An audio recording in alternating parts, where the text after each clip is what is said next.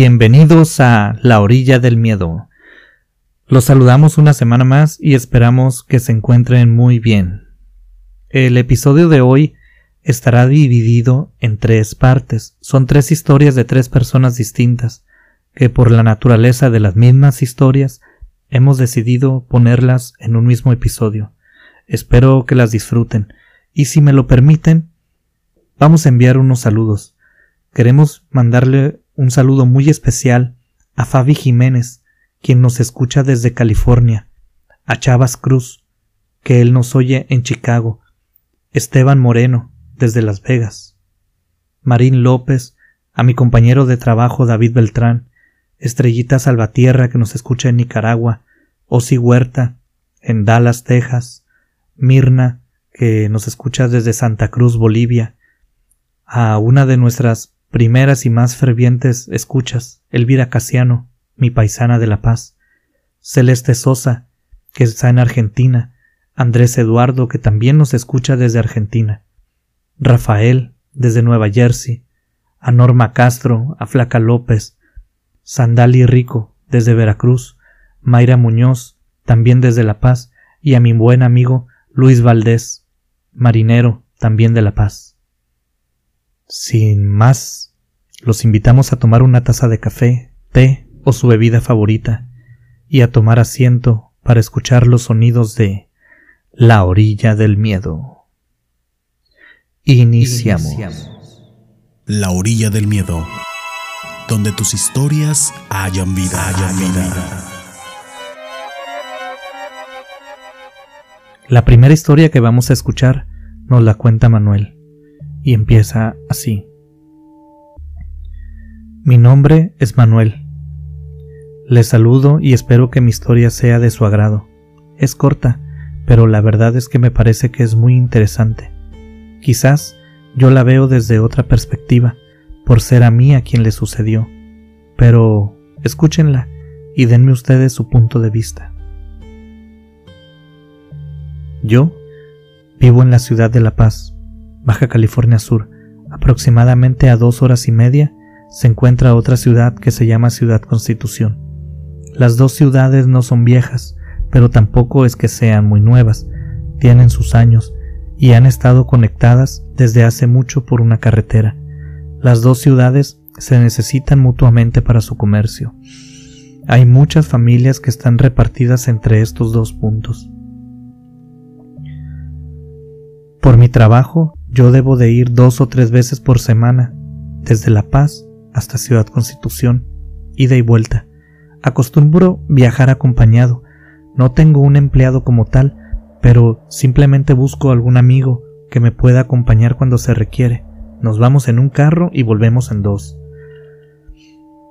Hay un periodo del año en que las madrugadas en Ciudad Constitución se ponen muy frías, además de haber una excesiva neblina. Esta neblina es tan densa que en ocasiones no te deja conducir y si lo llegas a hacer debes ir a una velocidad mínima, lo más lento posible para no ponerte en peligro a ti o a alguna otra persona que venga conduciendo también. Quizás quienes nos escuchen crean que estoy exagerando con este asunto de la neblina o el frío, porque a lo mejor así es en su tierra, pero Quiero que recuerden que en nuestra región, donde nosotros vivimos, hay temperaturas de más de 40 grados centígrados, así que no estamos acostumbrados a sentir mucho frío. Y el asunto de la neblina es igual, es muy rara por acá.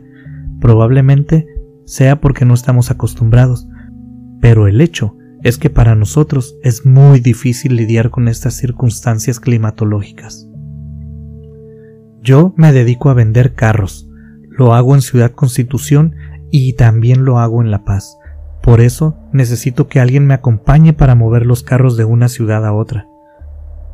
Aquel día todo estaba planeado para irnos un miércoles por la mañana y volver el miércoles en la noche. Así podríamos evitar manejar de noche y madrugada, que es el horario pesado, es el horario que no nos gusta. Yo debía de traer un carro para el jueves en la mañana. Es más, el día jueves a las nueve de la mañana ese carro debía estar en La Paz sí o sí. Así que el plan que hicimos encajaba perfectamente. Pero bueno, La mayoría de nosotros sabemos lo que pasa con los planes perfectos. Se rompen. Casi siempre algo sale mal. No podemos controlar todo. Y saben que la mayoría de las cosas están fuera de nuestro control. A mi acompañante le salió un problema familiar. Sencillo, así, simplemente fue eso. La cosa es que ya no pudimos salir en la mañana del miércoles. Le hablé por teléfono para ver si necesitaba yo buscar a alguien más para que me acompañara. Quizás él se debía quedar, a lo mejor ya no quería ir, pero me dijo que no me preocupara, que no tardaría mucho en solucionar su problema. Pero no sucedió como él me lo dijo. Nos llegó la noche, no logramos salir a tiempo y terminamos manejando justo en el horario que no nos gustaba. No tuvimos más alternativa y continuamos con la encomienda. Nos trepamos al carro y solamente nos detuvimos para comprar unas bebidas energéticas y una caja de cigarros. Íbamos a manejar de noche y debíamos estar bien despiertos.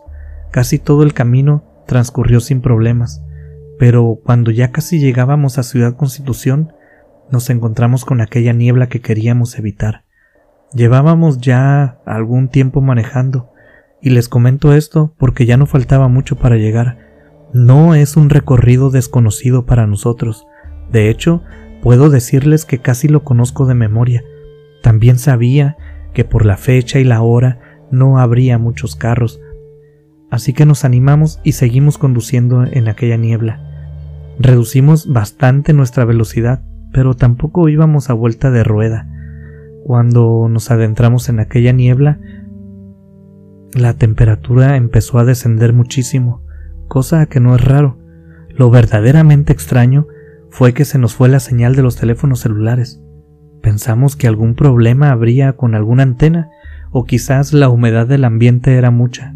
No sabíamos con exactitud cuál era el motivo de esta pérdida de señal, pero de igual modo seguimos adelante.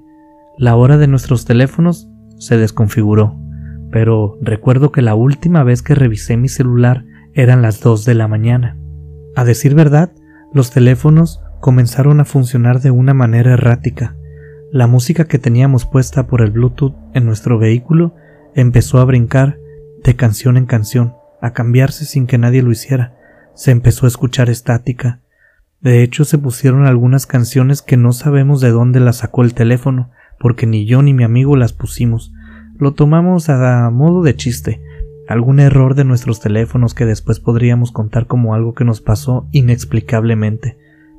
Pero después de mucho rato de andar por esta carretera, mi amigo hizo una pregunta que yo ya traía en la cabeza pero que no había querido externar. Me dijo, ¿no se te hace que ya va mucho tiempo? ¿Dónde estaremos? ¿Y por qué no hemos llegado? Yo ya me había percatado de esta situación, pero esperaba que de repente apareciéramos en la entrada de la ciudad. A pesar de que presentí que algo andaba mal, no quería decir nada. Ponerme nervioso por cosas que no controlas no es buena idea, y menos un nerviosismo en un grupo. A pesar de que éramos dos, seguíamos siendo un grupo. No quería que los dos estuviéramos nerviosos. Así que simplemente dejé que la carretera se fuera terminando a nuestro paso. Pero por más que lo esperé, eso no sucedía. Mientras avanzábamos en aquella niebla, con la visión reducida, mi amigo me dijo Párate, aquí hay un letrero, vamos a ver dónde estamos. Me orillé de la carretera y nos bajamos a ver aquel señalamiento, el cual indicaba una curva. Era un letrero de esos amarillos con forma de rombo, que la verdad yo no recordaba por los rumbos donde se suponía que andábamos nosotros.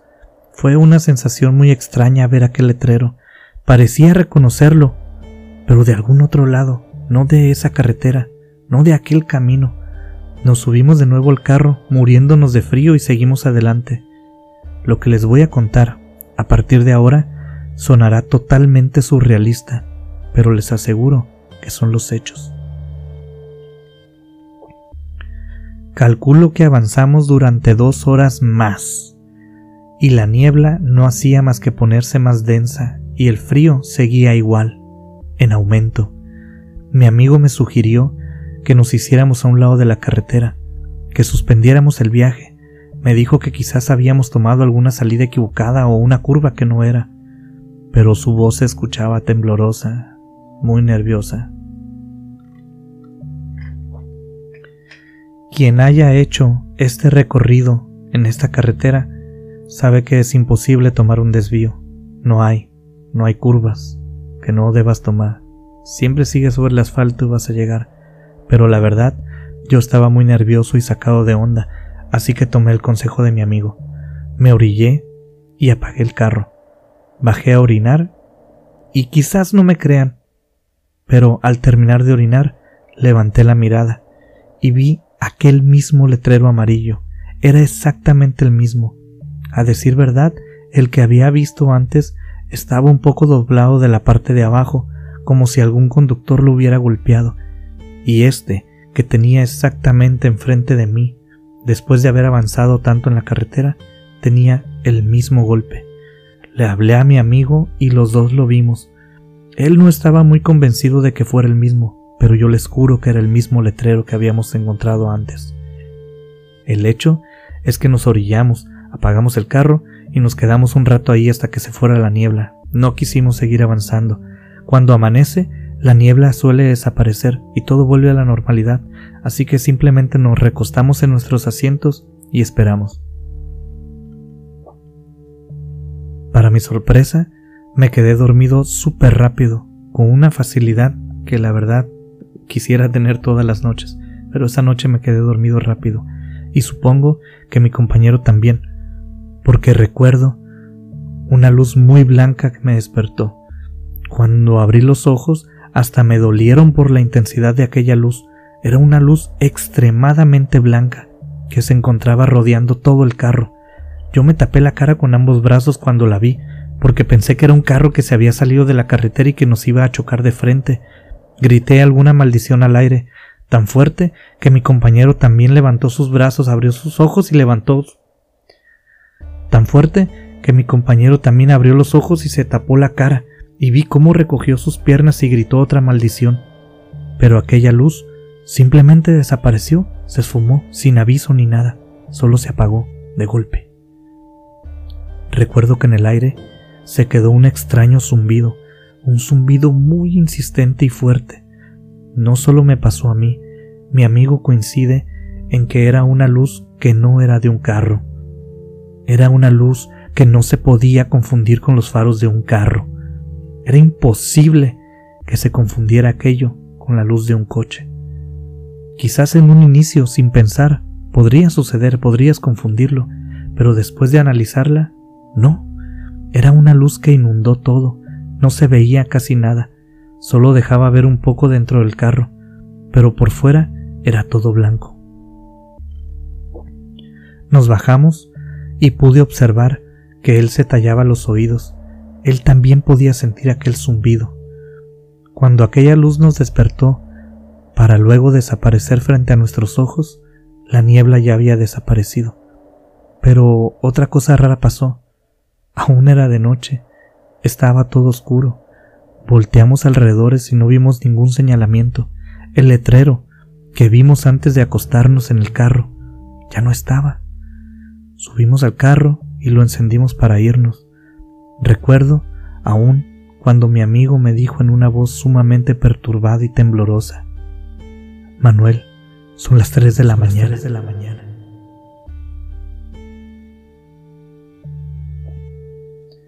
La siguiente historia nos la cuenta nuestra amiga Raquel. Muchas gracias Raquel por compartir con nosotros y esperamos que les guste. Mi nombre es Raquel y les contaré algo que me sucedió cuando estudiaba la preparatoria. Fue algo muy extraño. Nos sucedió a mi amiga Jazmín y a mí. Estuvimos juntas, ella y yo, durante toda la preparatoria, y éramos amigas muy cercanas. Saliendo de la preparatoria, ella tomó un camino diferente al mío.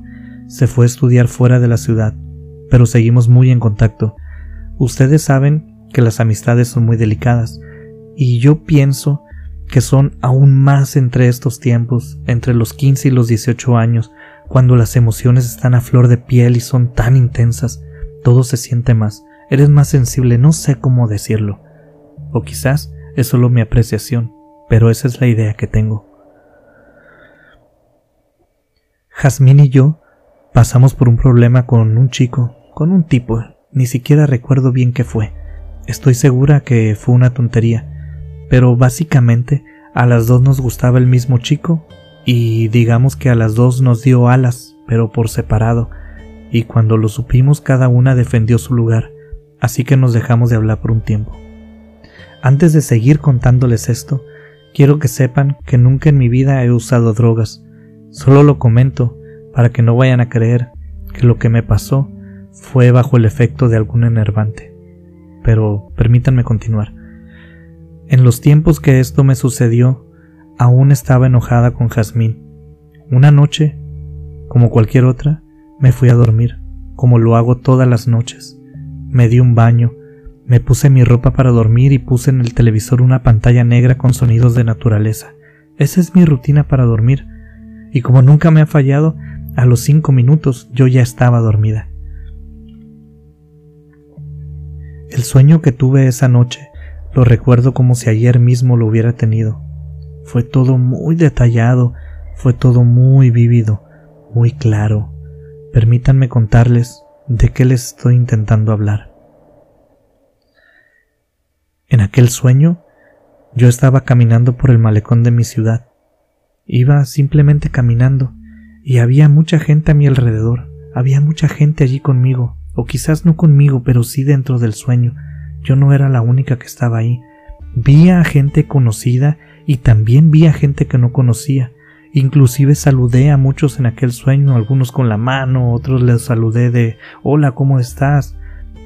Yo estaba totalmente consciente de que era un sueño, sabía plenamente que estaba soñando, pero no estaba asustada, simplemente era consciente y estaba experimentando aquello con mucha intensidad, cada saludo, las miradas, los pisadas, todo se sentía demasiado.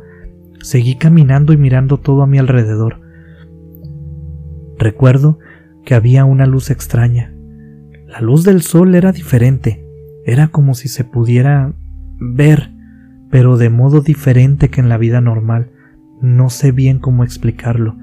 Hacía que algunas cosas se vieran inclusive de color tornasol, y el agua, el agua. El agua era hermosa. A decir verdad, cuando la vi, era tan hermosa que no pude resistirme a querer tocarla. Simplemente bajé de la banqueta del malecón y caminé por una parte de arena que separa la banqueta del mar. Las sensaciones estaban súper amplificadas, así que me quité los zapatos, y al tocar la arena fue toda una experiencia. La sensación era muy parecida a la normal cuando pisas la arena, pero era más intensa y hasta parecía que la arena sacaba energía y la introducía en mí a través de mis pies. En aquel sueño todo tenía esa extraña luz que les conté antes y una energía diferente. Me sentía muy conectada con todo, con las piedras, con la arena, con el aire mismo, y cuando caminé por la arena y una ola tocó mis pies, sentí como si fuera a volar. Fue una sensación que entró por mis pies y subió alrededor de todo mi cuerpo. Cuando aquella sensación llegó a mi cabeza, la sentí entrar en mi mente. Sentí como acariciaba y rodeaba todos mis recuerdos. Fue una sensación extraña, fuerte, reconfortante. Pero fue demasiado. Tuve que dar un paso atrás. Estoy segura que pasó menos de un segundo desde que el agua me tocó hasta que yo retrocedí. Pero en aquel sueño tuve la sensación de que todo sucedió de manera muy lenta. No sabría explicar cómo pasó todo aquello. El tiempo pasaba diferente. Pero... pues a final de cuentas era un sueño. Podía no ser normal.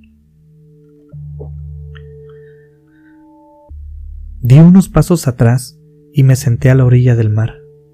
Levanté un puñado de arena entre mis manos y poco a poco la solté entre mis dedos.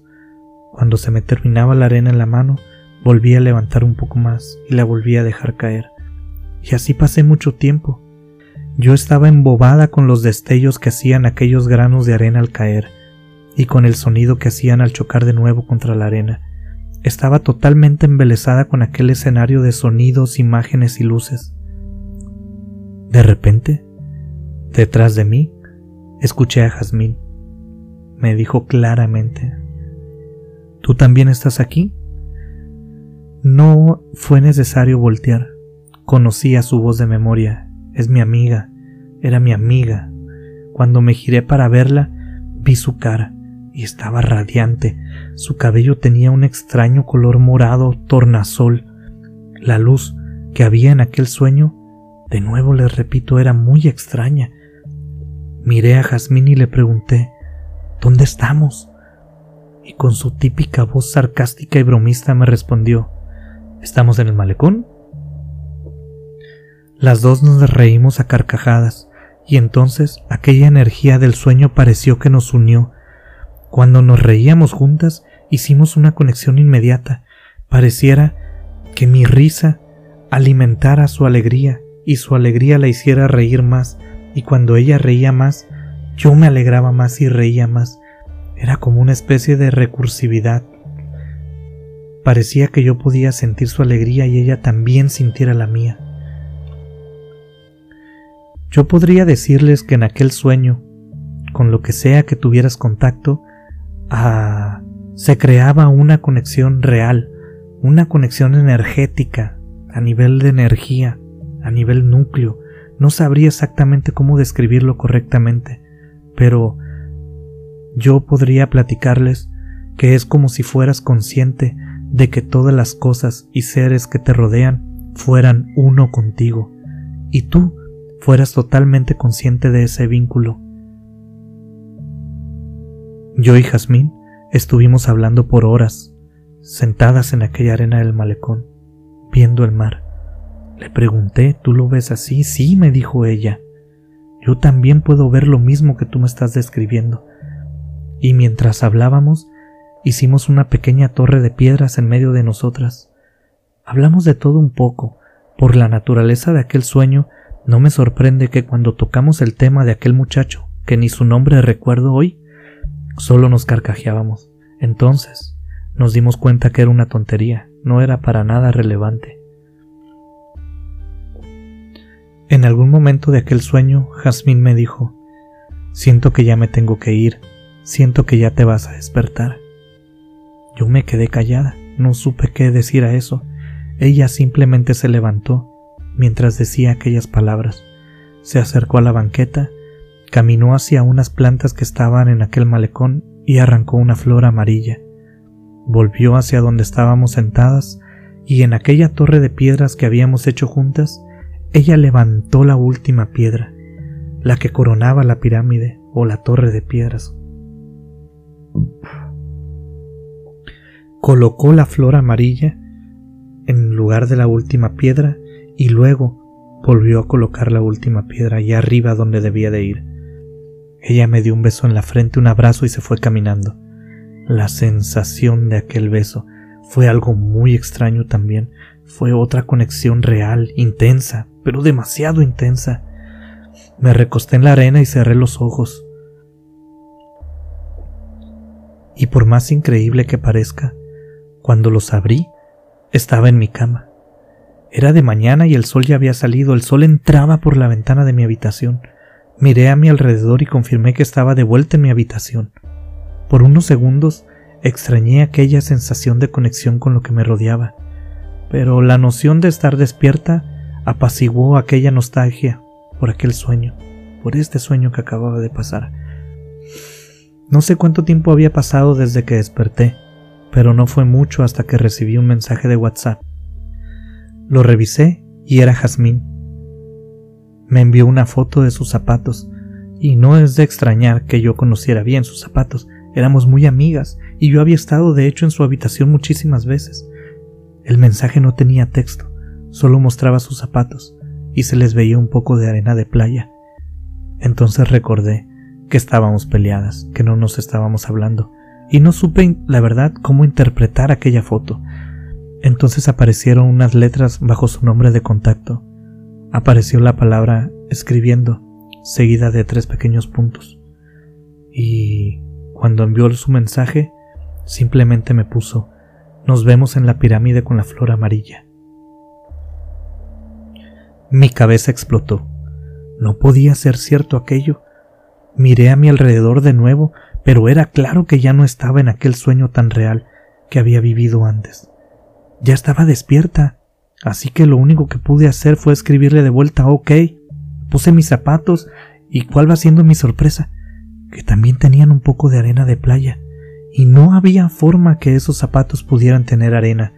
Habían pasado meses desde la última vez que yo me había acercado al mar. No sé, Jazmín, pero por mi parte estoy segura de que así era.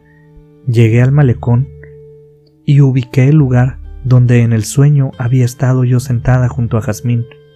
Las piernas se me doblaron. Cuando a la distancia pude ver aquella pirámide o torre de piedras, y justo debajo de la que estaba hasta arriba de la piedra que estaba hasta arriba una flor amarilla. Se veía igual, pero estoy segura que era la misma flor que Jazmín había puesto durante el sueño. Cuando les digo que se me doblaron las piernas, lo estoy haciendo literalmente. Me doblé y tuve que ponerme en cuclillas. Sentí cómo el llanto se empezaba a apoderar de mi cuerpo. Me puse muy nerviosa no sabía qué estaba pasando. Y entonces sentí una mano sobre mi hombro, detrás de mí. Me giré y vi a Jazmín. Ella tenía una mano sobre mi hombro y con la otra mano cubría su boca, como aguantando un grito, un llanto, no sé. También parecía estar a punto de llorar. No nos dijimos nada en ese momento. Parecía que las dos entendíamos que algo muy extraño había pasado. Solo nos abrazamos y lloramos, nos sentamos junto a aquella torre de piedras. Las dos la veíamos, estábamos tratando de entender, platicamos, pero nunca logramos saber qué fue lo que pasó. Desde ese entonces, ella y yo hemos tenido alguna conexión muy cercana. Sé cuando ella se siente mal y ella también puede sentirme a mí en la distancia. Es una conexión a la que ya ni siquiera le buscamos la razón de ser, solo la abrazamos, la disfrutamos sabemos que es algo que está en nuestra vida.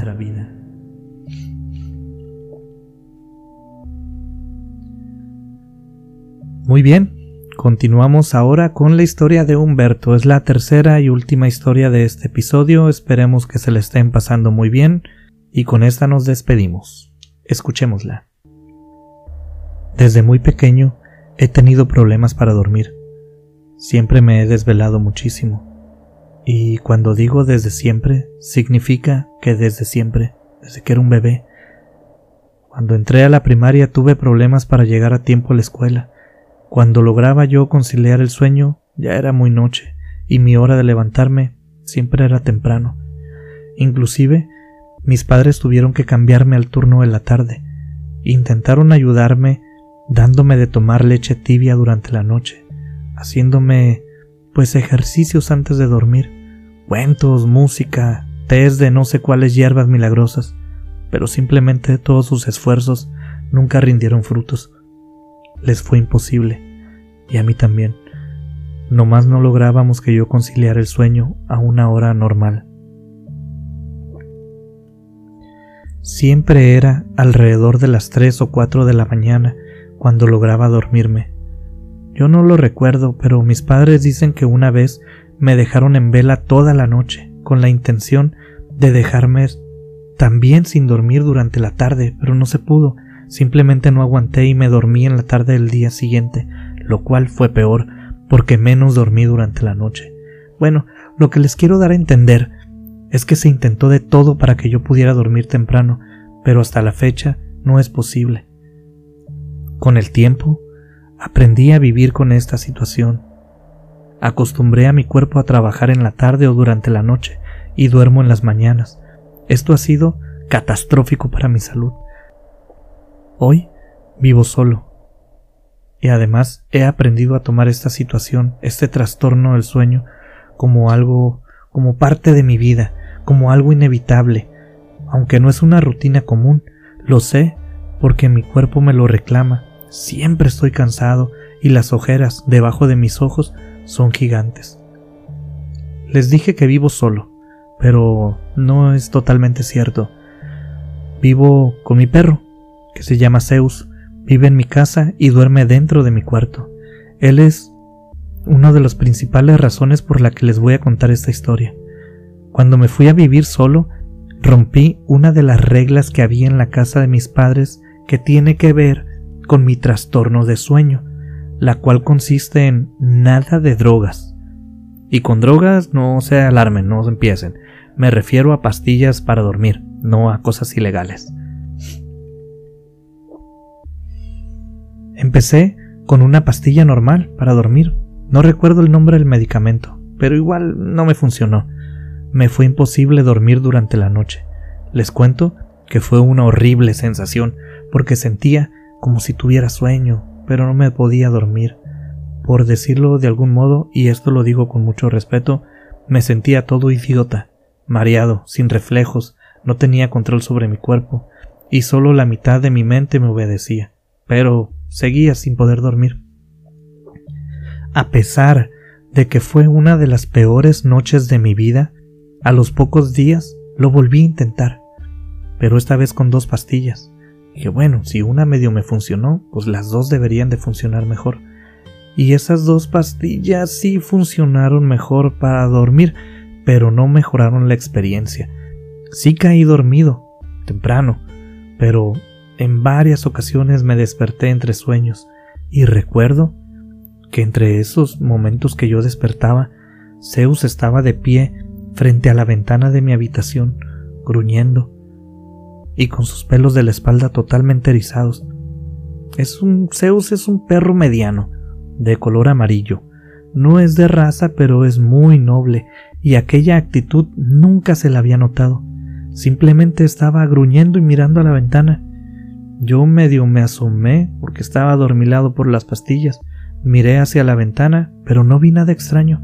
La vista era la de siempre, la normal. Solo un árbol que se alcanza a ver desde mi cama, que ni siquiera está cerca, es un árbol que está a la distancia, pero se alcanza a ver desde mi ventana. Esa noche descansé mal. Pero ¿saben qué? Descansé. Pero la inquietud de Zeus me inquietó mucho. Pensé que por fin había logrado encontrar una posible solución a mi problema. Todo el día estuve pensando en que si mis padres hubieran explorado aquella solución, quizás mi vida hubiera sido un poco diferente. Me sentía muy positivo ante esa posible solución a mi problema, que la verdad es que las recriminaciones hacia mis padres ni me importaron.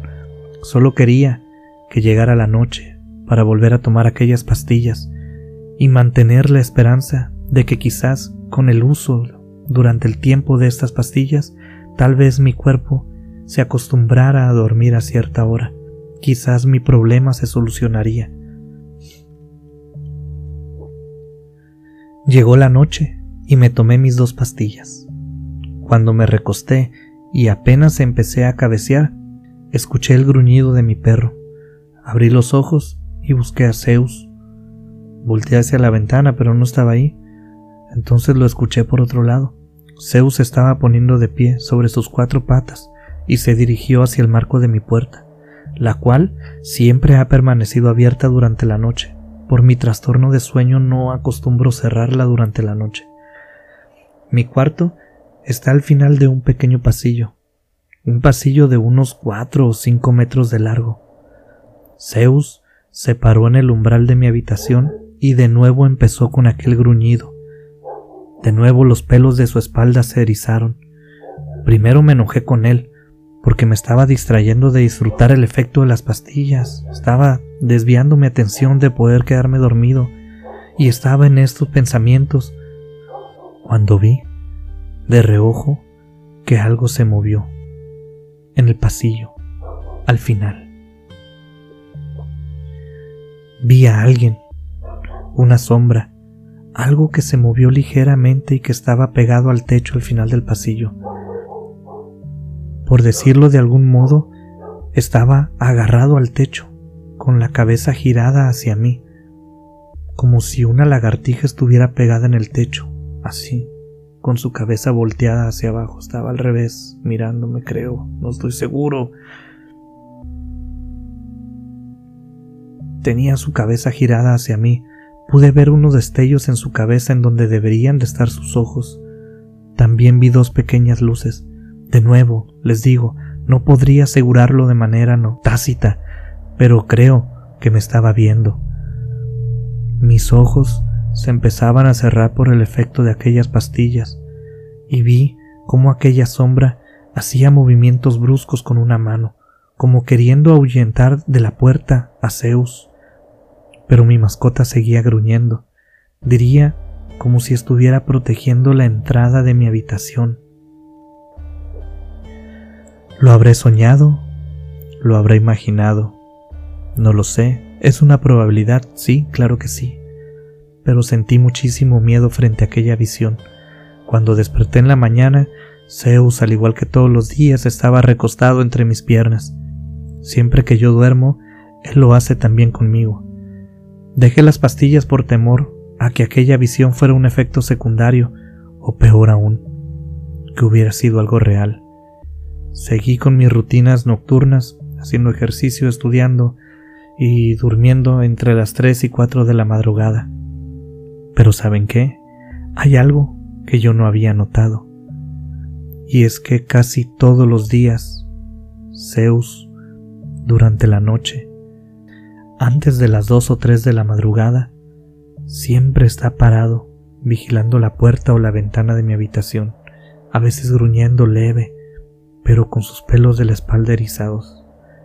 Cuando él se calma, se acerca a mí y a mí me da sueño, y es cuando por fin puedo dormir.